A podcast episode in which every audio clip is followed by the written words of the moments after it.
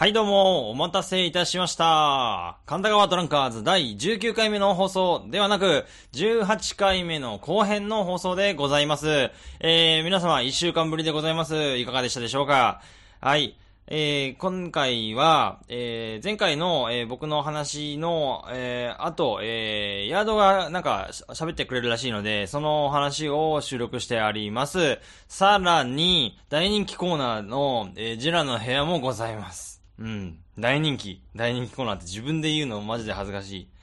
はい。えー、それから、うん、前回までの簡単なあらすじをちょっと話しておきましょう。えー、前回は、えー、まあ、6月いろんなことがありましたっていうニュースから入りましたかね。えー、真鍋か俺の結婚に、えー、僕はボーナスが入るという話をしましたね。うん。結構6月はいいことがあったなっていう楽しか、楽しい、えー、ことがたくさんあったようなってだったと思っていまして、そうそうそうっていう話をしたかなうん。あとは、えーと、えーと、柳田国夫の話をしたいや、してない。えー、したんだけど、してないようなもんです。あの、コロコロコミックと東京おもちゃショーの話をしていたんでした。お前ら社会人じゃねえのかよっていう、小学生みたいな話をしていたような気がします。もう喋った時からすぐ忘れちゃうからで、もうね。はい。えー、さてさてさて、えー、じゃあ、えー、ぐだぐだ言ってもしょうがないので、えー、早速い、いつも通りのやつをいきますか。タイトルコールいきましょう神田川ドランカーズ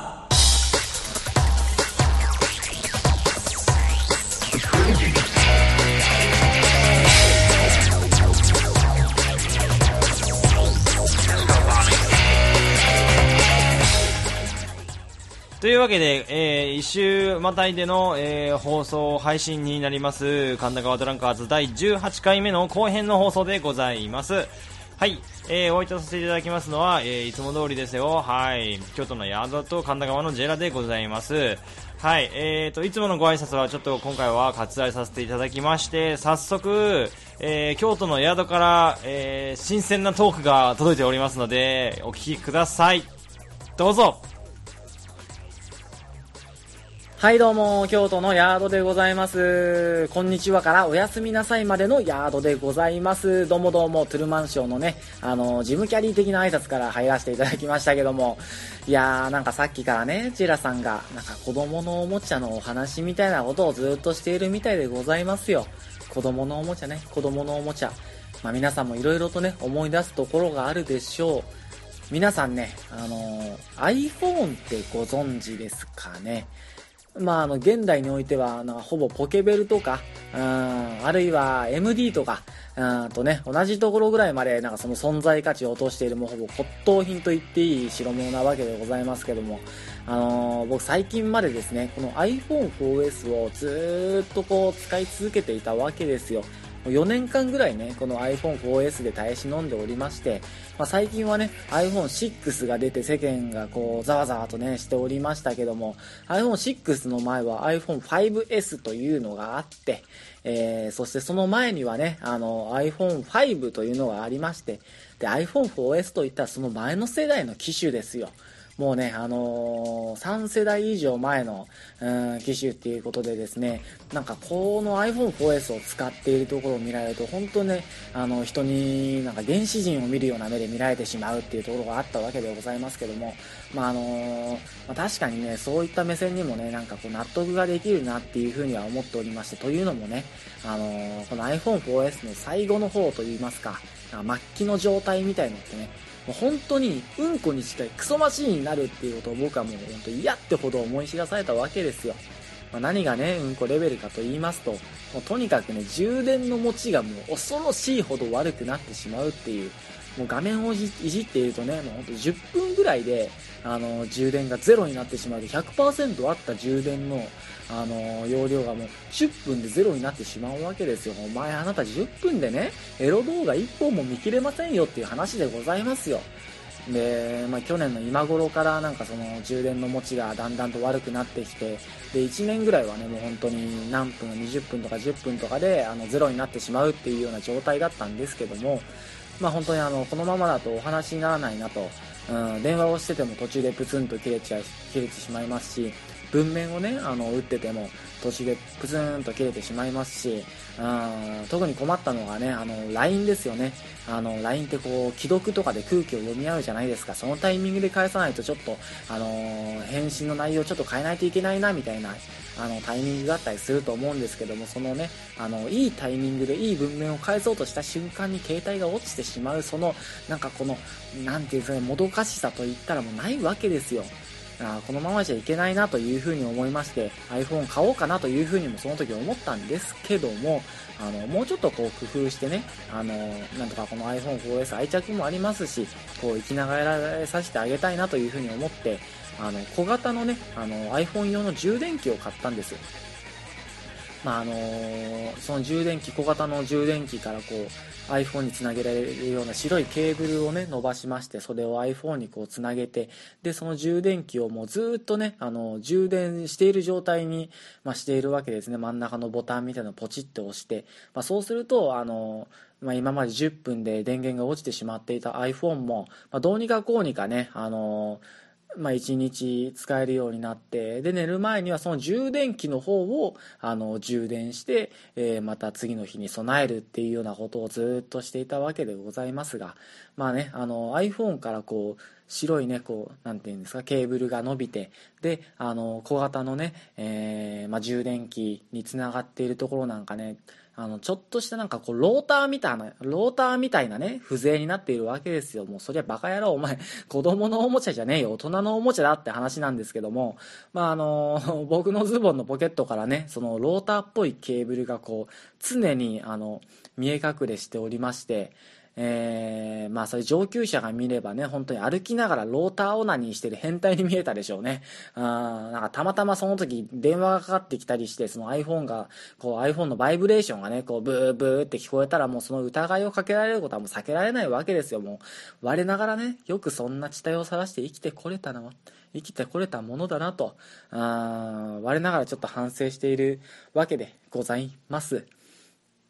でね、あのー、さらにこの iPhone4S ってね、えー、まあ、この言葉わかる人いるかな ?3G 回線なんですよね。えー、最近はね、あの、大抵の携帯電話 4G 回線、うん、そんで、えー、最近なんか LTE っていう単語もね、出てきたりしておりまして、まあ、3G の G はね、ゼネレーションの G でして、要はその時代遅れという意味と捉えていただいて、全く差し支えないんですけど、な、な、何が困るかっていうと、単純に 3G 回線だとそのネットの読み込みっていうのがものすごく重いわけですよ。3、2世代ぐらい前のね、回線ですから。まあだからそのアプリのダウンロードとかもめちゃくちゃ重いですし YouTube 見ようと思ってもめっちゃ時間かかるわけです。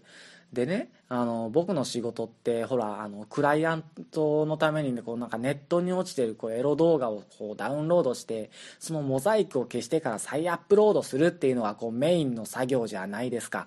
まあ、京都に移動してきてからというものね、その作業環境が iPhone しかないっていう状況になってしまっておりまして、まあ、なぜかっていうと特にこう家でインターネットとか引いていないからなんですがいやいや家で仕事って家でしてるんですかみたいなツッコミもあると思うんですけどいやいやそのエロ動画関連の仕事に関してはあの基本的には家でやろうという強い信念を持っておりますので、まあ、東京に行った時からねあのずっと家でしていたわけでございますけども、まあ、京都にか来てからもね引き続きそのエロ動画関連の仕事はこう会社以外でやろうと家でやろうと固く決意しておりましてで、あのー、ちょっとインターネットをね、パソコンも持ってきていないんで、インターネットをこう引いていなくて家の方に、まあ、エロ動画関連の仕事をね、仕事をですよ。あくまで仕事をしようと思うと、ちょっとこう iPhone を使わざるを得ないっていうところがあったわけです。でもね、この iPhone4S3G 回線じゃないですか。まあ、エロ動画はダウンロードできないわ、モザイクは消せないわ、アップロードもできないわででね、あの、本当に作業が滞って仕方がないわけですよ。欲求不満がたまるっていうもんですよ。まあ、ストーリースト、こうなんかストリーミングみたいなことも全然仕上がらないんで、こう、いい加減プッツン来てしまいまして、あのね、今までこう充電器をローターみたいに繋いでこう耐え忍んでいたわけでございますけども、いいよいいよね、あの iPhone 新しいやつ買ってやろうと思って、まああの、普通の昼間のね、通常の仕事中にこう、あの iPhone 買いに行ったんです。まあ、ここまでの話をこう一行にすると、エロ動画が重くて見れないし、あの iPhone がローターっぽく見えるから新しく iPhone 買いに行こうっていう話なんですけど。でね、あのー、まあ、会社の先輩が一人おりまして、あの、この会社の先輩がね、あの、仕事中によく、あの、睡眠を取られる方なんです。いやもうあの、もちろん社会人ですから、こう、サボって寝てるとは、そういうわけじゃもちろんないんですけども、まあ、多分彼は病気なんだと思うんですよ。うん、病気じゃなきゃあんなに寝るわけがないですから、仕事中に。まあ、病気じゃしょうがないですよね。でもまあまあまあ、会社の上司からあの電話でその先輩を起こされたりもするんですけど、その時はね、あの寝起きにもかかわらず、いつも真剣な声で、はい、まだ頑張ってます。もうちょっと、もうちょっと頑張ってから帰りますってね、いかにもこうなんか大変そうな返事をしてるんで、まあ、いろんな意味でかなり深刻な病気だとは思うんですけど、でね、あのまあ、今日も京都でその先輩こう外回りの出先でね、あのすやすやすやすや寝だしたわけですよ。まあ、こうなるとね、あの、長くても、長くても、長、長くてね、あの、3時間ぐらいは、あの、起きてこない状況になってしまうんですけども、いやどうしようかなと思いまして、いや、暇だなと思ってね、うん、なんかこう、いい時間の使い方ないかなっていうふうに思っていたんですけども、そう、はたと思ったわけです。そうや、そうや、iPhone 買いに行けばええやんけと。いやー、最近はね、あの、僕もすっかり関西弁ですよ。あええやんけ、ええやんけ言ってます。なんかね、援交してる親父臭い感じがしてしまいますけど、で、まあまあ行ってきたわけでございます。そのね、あの、葛西のエディオンにね、えー、行ってまいりました。池袋のビックカメラでもね、秋葉原のヨドバシカメラでもなくね、葛西のエディオンですよ。まあ、ラクセーヌっていうなんかショッピングモールに入っているエディオンっていうね、まあ、電気メー電気販売店家電販売店だったわけでございますけども、まあ、そのねなんか楽セーヌっていうショッピングモールの中心にあるなんかこう広場の方でなんかファンキーモンキーベイビーズをめちゃくちゃ薄めてこう味がしなくなった感じのなんか味がしないガムみたいなユニットがなんか感謝の歌を歌ってたのがすごい印象的でした。まあ、京都ってなんだかんだでこう地方都市なんだなという、なんか田舎なんだなっていうふうにしみじみね実感したわけでございますけども、まあ、最近はね、まあ、先ほども言いましたけどもどうやらこう iPhone6 なるものがこう発売しておられましてね、まあちょっと一丁そいつを買ってやろうかなと思っていたわけでございます。でね、その僕の受付をしてくれている、なんかその隣の席にね、あの、旗と横を見ると、なんかね、お母さんと小学生ぐらいの子供が座ってたんですよ。ああ、おやおやと。こんなとこに何の用だいと。言うてね、iPhone は10万円ぐらいしますよ。この時期ね、あのー、まだお父さんのボーナスも多分まだ出ていないでしょう。今からでしょう。だからね、なんていうか、こう、女子供は引っ込んでいなさいで言い方悪いですよ。女性差別とね、言われてもしょうがないけども、女子供は引っ込んでいなさいと。俺はね、自分で働いた金で iPhone を買うもんねと。あのね、ちょっと誇らしげに思っていたわけでございます。まあ、ちなみにこう iPhone ってね、あの最近色が選べるんですけども、僕はね、あの迷わずゴールドにしましたね。なんかゴージャスな感じがするでしょう。金ピカのやつを選んだわけですよ。で、ワクワクしながら待っていたわけです。そしたらね、あのー、なんかその待っている最中、なんかその隣の親子が気になるんですよね。うん。で、なんかこっそりこう話を聞いてると、なんかどうやらその子供が誕生日らしくて、で、そのプレゼントに携帯電話を買ってもらうっていうことを今僕の隣でね、その時やっていたらしいんですよ。へえと、誕生日に携帯電話とは時代も変わったねと。ああ、だから僕の子供の頃はね、誕生日プレゼントなんか、なんか親の手作りのペンダントとかだったけどね、みたいな。うん、なんかこう、その辺に落ちて木を削って作ったペンダントとかをなんか誕生日にもらった記憶がね、うっすらと蘇ってきて、愕然としたっていうところが ちょっとあったんですけど、まあ、みたいなことが頭をよぎりつつね、でもまあまあまあまあ、あの、大人になった今、こう、仕事中に iPhone を買っている、こう、優越感がありますから、まだまだ余裕ですよ、この辺りまではね。うん。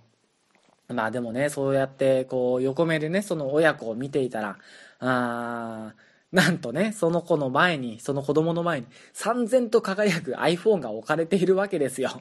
なんだとーってなりましてね、もう横目でっていうか、こう食い入るように見ちゃったわけなんですけど、しかもそのね、iPhone6、えー、そう iPhone6 ですよ。しかも iPhone5S とかではなくて iPhone6 一番新しいやつです。の、でかい方なわけですよ。iPhone6 ってあの普通の iPhone6 と iPhone6 プラスっていうのが2種類ね同時発売されておりましてで iPhone6 プラスの方がちょっと大きさがでかくてねで性能も多少いいんですよ。充電の持ちもいいですしバッテリーでかいの積んでるから。であの僕もねもともとでかい方が欲しかったんですけどやっぱりちょっとねでかい方が少し値段が高いっていうところがありましてまあぶっちゃけちょっとひよっていたんですよね。あで、その通常の小さい方の iPhone にしたんですけども、まあ、その子供はね、でも多分若干10歳ぐらいにして、僕が欲しかったでかい iPhone を、でかい方の iPhone6 プラスを手に入れてる入れてるわけですよ。もう途端にね、自分の買った iPhone がこう安っぽく見えてきまして、ああ、選んだゴールドがね、なんかゴールド色のそのカバーもなんか金メッキに見えてくるわけでございます。ちょっと泣きそうになっていたわけでございますよ。まあなんかそんなこんなこありまして、なんかすごいですよね。うん、なんか iPhone って今でもこう新作が発売されるとなんか世界中の大人がこうざわざわざわざわ騒ぐじゃないですか。で、そういうのって多分ジラさんもすごい好きだと思うんですけど iPhone に関しては未だにね、その、なんていうか話題性が落ちないというか衰えないっていうか、みんな iPhone のこと大好きだなっていうふうに思うんですけども、まあ、いわゆるね、そうやって大人がね、欲しがるこうツールだと思われがちだと思うんですよ。でも今やもうね iPhone ってこう子供のおもちゃとしてもこう普及してきてしまっているっていうところはありましてななんかねその自分がこう価値があると信じてやまなかったものがなんか一気にこう他愛のないものに思えてきてしまいましてでなんかね、その自分がさ、こう楽しむために、あの、いっぱいさ、エロ動画とかさ、まあ、エロ動画ばかりじゃないけど、あの、いろんな、こう楽しみ方をしようとさ、思って買った iPhone がさ、買った瞬間に、あの、少しその輝きを落とすっていう、あの、何とも言えない気分ですっていう、はい、そんなことがありました。子供のおもちゃってね、あの、言いますけども最近は舐めちゃダメですよ。多分皆さん子供のおもちゃなんか言ったらね、あの、ミニ四駆とかさ、ヨーヨーとか、ベイブレードとか、あまあ、よくてゲームボーイとかさ、思い浮かべてるかと思いますけども、もうね、あの、子供のおもちゃっていうのはね、えー、今や iPhone6 プラスです。あの、もうそれやられたらね、あの、大人の威厳もね、丸つぶれですよ。どうにかね、あの、頑張っていかないといけないと思いますよ。どうにか大人のね、あの、権威を取り戻さないといけないと思いますんでね、いつまでも iPhone、iPhone 言ってちゃ、言ってちゃダメでございます。どうにかね、新しいテクノロジーを、うん、手に入れて、あの、なんか広角機動機動隊のね、なんか光学迷彩みたいなやつを開発しないといけないと思うんですよ。いや、それこそお前子供が夢見るおもちゃだろみたいな話なんですけど、まあそんなこんなでヤードはね、あの、京都で新しい iPhone に向かってこの音源を収録しております。まあ、あのー、なんだかんだありますけども、えー、皆さん一緒に頑張っていきましょう。それでは、あのー、東京の神田川沿いのジェラさんにお返しいたします。はい、ありがとうございました。というわけで、子供のおもちゃのお話でした。えー、まあ、あのー、なんですか、iPhone とかね、まあ目の前で買われちゃった、なんかあの、僕も通勤通学してる時に、してた時は、小さい子が携帯なんか持ってるなとか思ってたんですけど、なんか、あれちょっと、なんか凹むよな。子供が、小さい子供が携帯電話持ってるの見るとなんかちょっと凹むよな。うん、なんか、あのー、安全のためにとかなんかそういう理由で持たされてるみたいなんだけど、うーん、なんか、いるのかいらないのかよくわからないんだが、まあ、買っておけば安心っていうことで戻されてる子供もいるんだろうけど、漏れなくそいつらはみんなエロ動画見てると思うんだけどね。よくあるじゃないですか、なんか、親、ペアレンタルロックっていうんですか、なんか、親がこう、ややらしいサイト見ないようにロックしちゃう機能があるとか言って、あれ絶対抜け穴あると思うんですよ、僕も。どう考えても抜け穴全然あると思うんですけど、そういう抜け穴をみんな、こう、探し当てて、みんなで情報をこっそりシェアしてますからね、本当あの、小学生とか中学生、めちゃくちゃ、そういうところの方面に対しては物覚えいいし、てか、そういうことばっかり、なんか、あの、情報収集しようとするから、逆に勉強しなくなると思いますよ、もう。別に、いいんですけどね。はい。えー、ていうか、もうなんか、いろいろ突っ込むことがあったよね。なんか、木製のペンダントって何っていう、なんかその お前の一家はインディアン部族かなんかかって思ったんだけど、そんなことはあるっすか？なんか。なんかそのね、父親母親とこうなんか粘土を作って一緒に遊んだりしたとか、ね、そういう記憶はなんとなく小さい頃はあるけど、ぼんやりと、なんか木彫りのペンダントもらうってなかなかないですけどね、むしろそっちの話を そっちの話を聞きたかったかもしれない、えー、そんな感じではありましたが、はい。いやー、でもなんかいろいろありますね、こう、子供のおもちゃ、もうそういう時代なんですね。うん。うーん。はい。まあ、えー、そんな感じで、えー、第19回目に続くという感じでいかがでしょうか？何がいかがでしょうかって感じなんですけど。はい。えー、改めてありがとうございました。また次回もよろしくお願いいたします。それではコーナー。神田川ドランカーズは、東京神田川より全世界へ向けて配信中。みんな聞け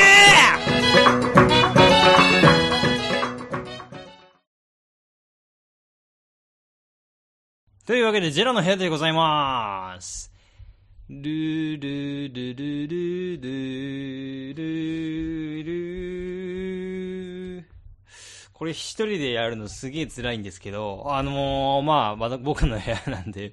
まあね、別に、あのー、勝手に笑ってればいいじゃないですか。というわけで、えー、勝手に話させてもいただきます。あのー、まあ、さっきもちょっと言ったかもしれないですけど、マッドマックス見たんですよ。マッドマックス怒りのデスロード。えー、マッドマックスフューリーロードっていうタイトルですね。えー、もう、めちゃくちゃ楽しみにしてて、ようやく日本で公開されて、えー、早速見に行ってきたんですけど、まあ、めちゃくちゃ面白かったんですよ。はい。えー、いやまあ、メット、マットマックス面白いって話はもういろんな人からもう、もう耳にタコができるぐらい聞いてるんじゃないのかなって思うんですけど、もうなんか、なんすか、あのー、一本の映画作るまでに何十年、何、二十年だっけ ?27 年 ?25 年か？なんかかけましたっていうのももうもちろんすごいんだけど、あのー、その間に監督70歳になっててとか、えー、撮影しようと思ったら雨が降ってお花畑になっちゃってさっていう話もちょっと面白いし、何よりこう、なんすか、なんかもう、あのー、すごい、すごい映画を撮ってしまったっていう、うん、まあ普通に面白かったっていうだけの感想が言いたいっていう、えー、それだけなんだけど、まあマッドマックスすごかったなっていう話なんですよ。はい。いや僕はあのー、まあ、劇場行って見ようと思った時に、まあ字幕版がいいなと思って字幕版やってる劇場で、で、IMAX の 3D もあるっていうから、どうせならそっちで見ようかなと思って、あのー、もうそれで行こうと決めてたんですよ。もうマッドマックスの、えー、海外の、えー、映画の評価サイトが、えー、99%だったんだよね。すごい面白さ。で、その後98%っていう3週間ぐらい経ってもまだ1%しか批評が落ちてないっていうのが、なんか逆にリアルですごいなと思って、見に行ったらもうなるほどの面白さだったんですよ。あの、まあ見る人選ぶ映画かもしれないけど、やっぱりすげえ面白くて、あーもう、なんだろう、ずっと走り続けてる、まあ、な、ワイルドスピードとか別に、もう、おままごとだよ、あんなのっていうぐらい、すごい、えー、アクションとか、もうなんか、全然違うんですよ、もう、ああいう映画と。もう、あの、マイルドヤンキー万歳みたいな映画とさ、もう、登場人物がみんなキッスみたいなメンバーばっかりだからさ、もう、ハードなんですよ。もう、北斗の剣にキッス出てきたらあんな感じになりますみたいなのがやっぱマッドマックスだからさ、で、なんつうの、昔あったウォーターワールドとかさ、ああいう、えー、世界観、大敗した、えー、混沌とした世界で、みたいな、で、そういう状況でさ、あのー、なんつうの、しかも、なんかちょっとした SF っぽくなってるんですよ、もうなんか、だからなんか、SF っぽいような、なんかゴースト・オブ・マーズみたいな、ああいう感じになってる上に、えー、しかもなんつうんですか、その、あの、もう暴力がもうはびこってる、悪がもうそこら中にいるみたいな、うーん、なんて言うんだろう、時計仕掛けのオレンジみたいな、なんかそういう悪い奴らがなんかいっぱいいるわけですよ。なんか平気で、なんか笑いながら人殺すみたいな、当たり前なの。なんかもう、暴力最高みたいな。なんかそういう感じのやつ、クレイジーなやつばっかりが出てくる映画なんだけど、まあなんか、それをちゃんとこう、なんかいろんな要素が詰め込みすぎているはずなのになぜか見れてしまうっていう。で、いつまにか映画終わってたっていう、なんか、もうとんでもない映画だったんですよ。で、まあ、IMAX でさ、えー、見たんだけど、2000、3D だから2300円ぐらい、2400円ぐらいかかってさ、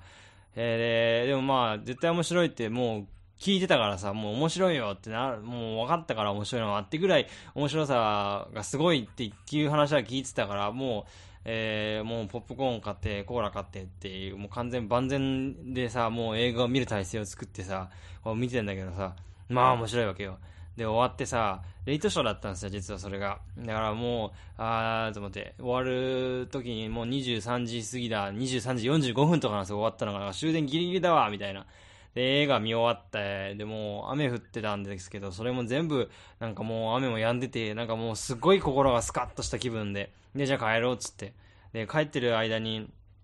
あの、地下鉄の駅乗る前にこう歩きながらマッドマックスの情報をいろいろ調べてたら、あんなことやこんなことやみたいなのが出てきてさ、で、うわ、すげえ、マッドマックスって本当なんか出来上がるまでにすげえいろんなドラマがあったんだな、みたいな、えー、思ってたら、いつの間にかこう、地下鉄の出口ににいたっていう、なんかもう、もう全然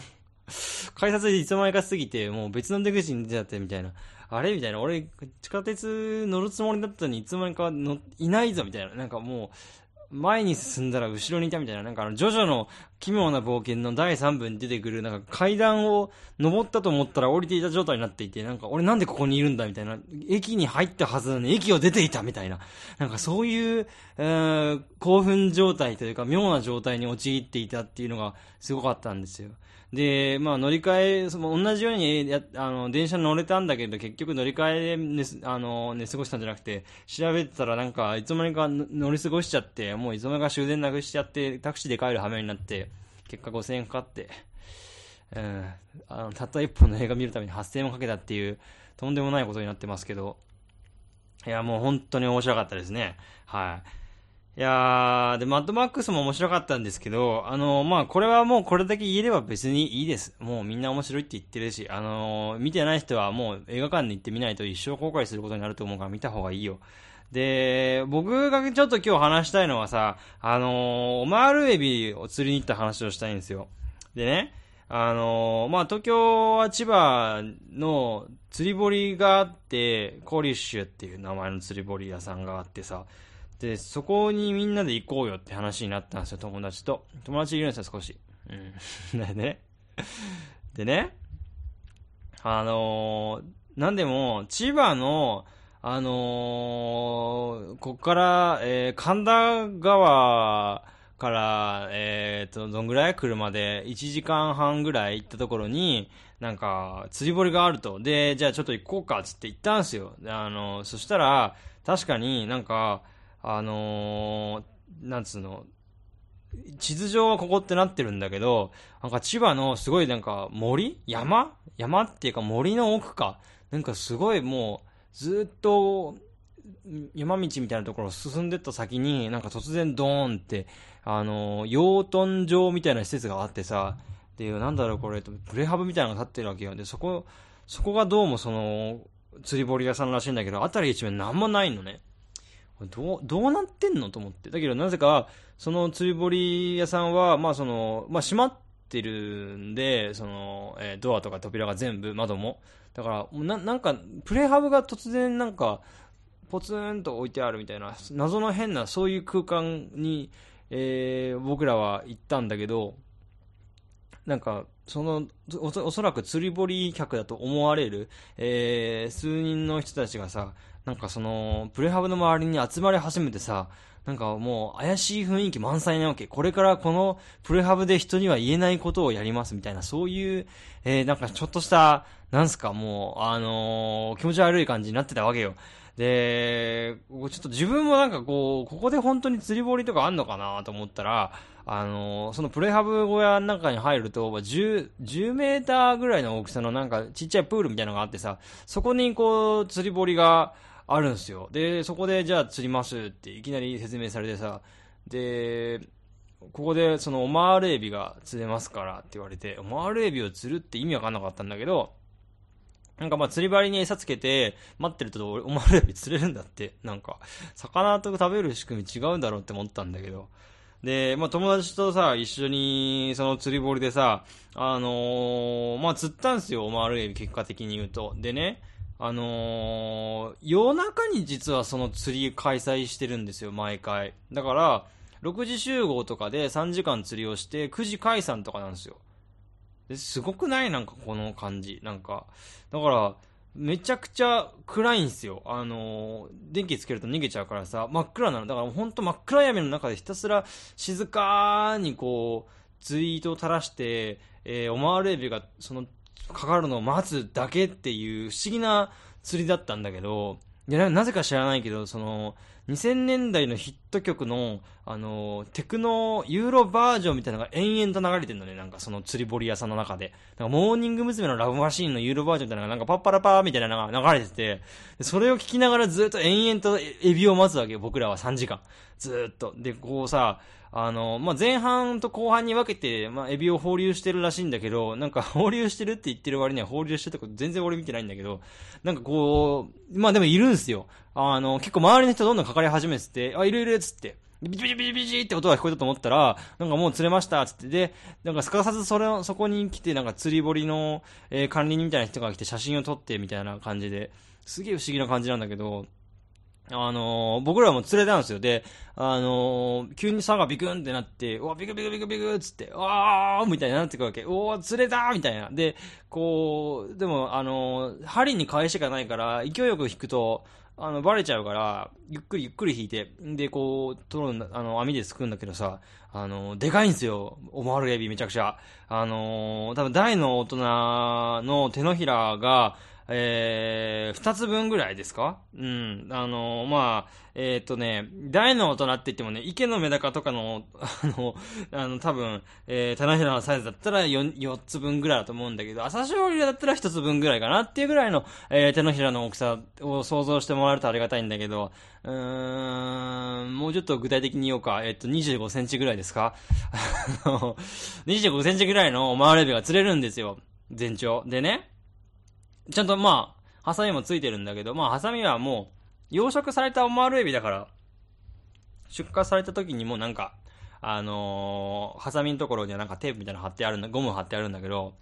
いや、でもなんかね、結局結構釣ったんですよ、もう。えー、どんぐらい釣ったのかな？まあでも、うん、10もいかないかな？まあでもそんぐらい釣ってさ、で、これ、食べきれないねってなって、で、まあ、とりあえず持ち帰りましょう、つって。で、持ち帰ろう、つってさ、みんなで、そのクーラーボックスにもうガンガン詰めたんだけどさ、もう、クーラーボックス閉まんないぐらいに、もう、あの、エビどもがもう釣れちゃったんですよ、実は。で、まあ、そんな大きいクーラーボックスじゃないけど、えー、で、ボンボンボンボンって詰めてさ、で、もう上からもう、なんつうの、もう蓋バンって閉めてギュッて押しながらもう必死にこう、えー、鍵をかけてみたいな。で、これでもう帰れるっつって、で、夜中の10時ぐらいになってて、その頃には。だからもう真っ暗闇のさ、えー森の中をずっと延々と、えー、キロに着くわけよ。で、レンタカー借りてたから、その、レンタカー乗ってさ、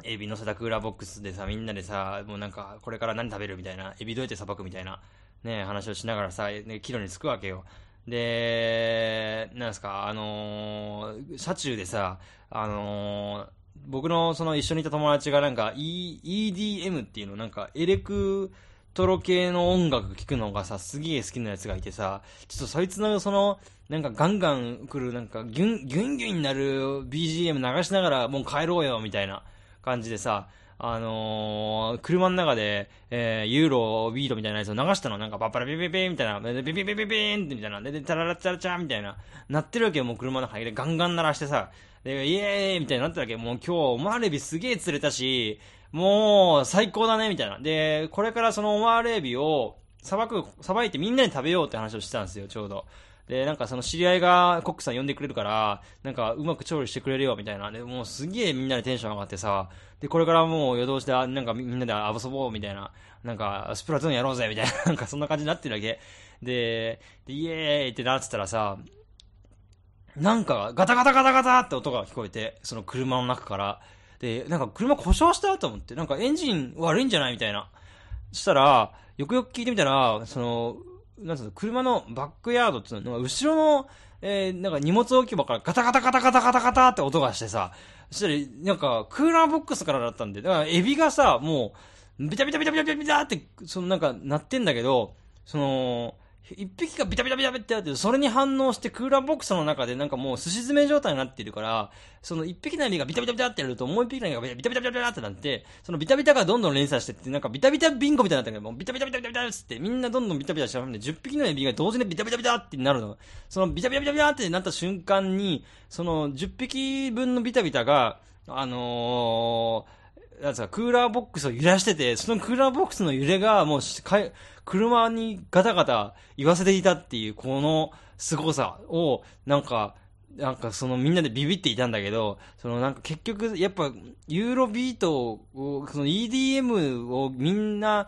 聞いてたからエビも乗ってきたんじゃねっていう、そういうなんか俺たちの釣ったエビは相当ファンキーだったんだね、みたいな話をしていたんだけど、なんかそ釣り堀の人に聞いたらカナダ産なんだってエビ、オマールエビが。だからさ、もうそのカナダのその、土地で育った、もう強烈なエビどもがもうその、ユーロの音楽に乗せられてビチビチ跳ねてたっていう、なんかすごい不思議な、えー、釣りだったんだけどね。まあ、翌日美味しくいただいたんですけど、マールエビ。なんかもう、すごかったよ。え、あのー軽く茹でただけでもう、あの、ハサミはめちゃくちゃうまいし、茹でてなんか、あのー刻んであえても、野菜としてあえてもサラダになってうまいし、もう焼いてもよしだし、みたいな。マールエビ釣り、なかなか楽しいし、なんかもう、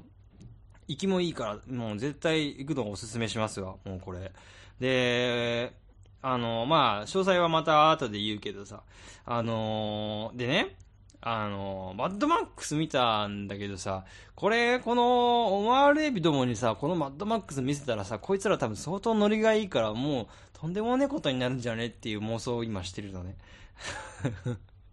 暇だな、俺もっていう。なんか、そう、あのーいや、マッドマックスにさ、もうなんか、口、口に銀のスプレーを振りかけるシーンがあってさ、これ、これで俺はもうなんか英雄になれるんだって言って、なんか死んでいくシーンがあるんですよ、マッドマックスに。で、あれ見てさ、そういえば、オマールエビ釣って調理しようとした時に、オマールエビでも口から泡吹きまくってて、ブクブクブクブクっつって吹いてるんですよ。で、ブクブクって吹きながら、そう、あの、包丁をかざすと、こう、自分のハサミをこうやって、こう振り上げてさ、すげえ包丁に対して威嚇するわけよ。なんか、その、口から泡を吹きなが吹きながらも、こう、なんか、ハサミを持ち上げて、包丁を持ってるコックさんに対してすげえ威嚇してて、ここいつやるのかみたいな。で、あ、あえなくコックさんに裏返しにされて、仰向けにされたところをぐさって刺されて、そのまま死んじゃうっていう、もう恐ろしい、なんかね、これ、もし人間だったらめちゃくちゃ恐ろしいことしてるなって思っちゃったぐらいの、すごい、えー、描写だったんだけど、まあなんか、それがすごいマッドマックスの描写にそっくりで、マッドマックスもなんか口に銀色の液体をブシャーってふっかけて、で、これで俺は天に召されて英雄になるんだっていう敵役がいて、そいつらがどんどんなんか爆弾持って自爆するっていう神風アタックを仕掛けるシーンがあるんだけど、なんかちょっとそれに似てるなってちょっと思っちゃった。なんか、すごいんだよな。うん。でも、あの、オマールエビはすごい美味しかったよ。多分、マッドマックスのやつらはなんか、なんかもう、放射能汚染されてるやつらだったから、多分、ひどい感じになってるけど。うん。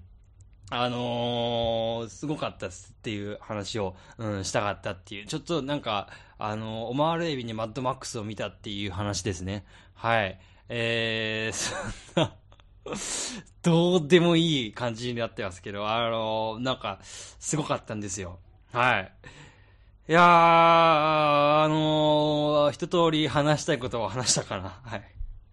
えー、オマールエビができる釣り堀は、えっ、と、千葉県の、えー、釣り堀コリュッシュっていう、こうに、こう、カタカナでコリュッシュっていう釣り堀なんですけど、まあ、行けば、えっ、とね、金曜の夜と土曜の夜だったかな、えー、オマールエビ釣りができますと。で、普段平日とかは昼、に、えー普通の、えー釣りをやってますと。で、基本的に釣れるのはタイとか、なんかああいうアジとか、うーん、海の、えー生き物なんだけど、海の魚なんだけど、特別に、えーそういう夜の釣りだけ、オマールエビとか伊勢エビとかを話してるっていうらしい、ことらしい。うん。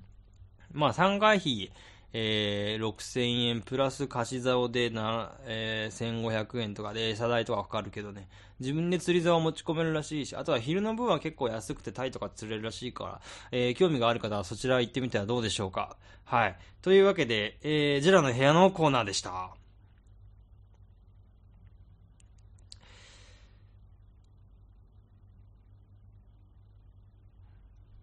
というわけで、えー、エンディングでーす。えーと、まあ、このままエンディングに行っちゃおうかなと思うんですけど、えー、そうですね、あのーもう、そうですね、まあ、1年、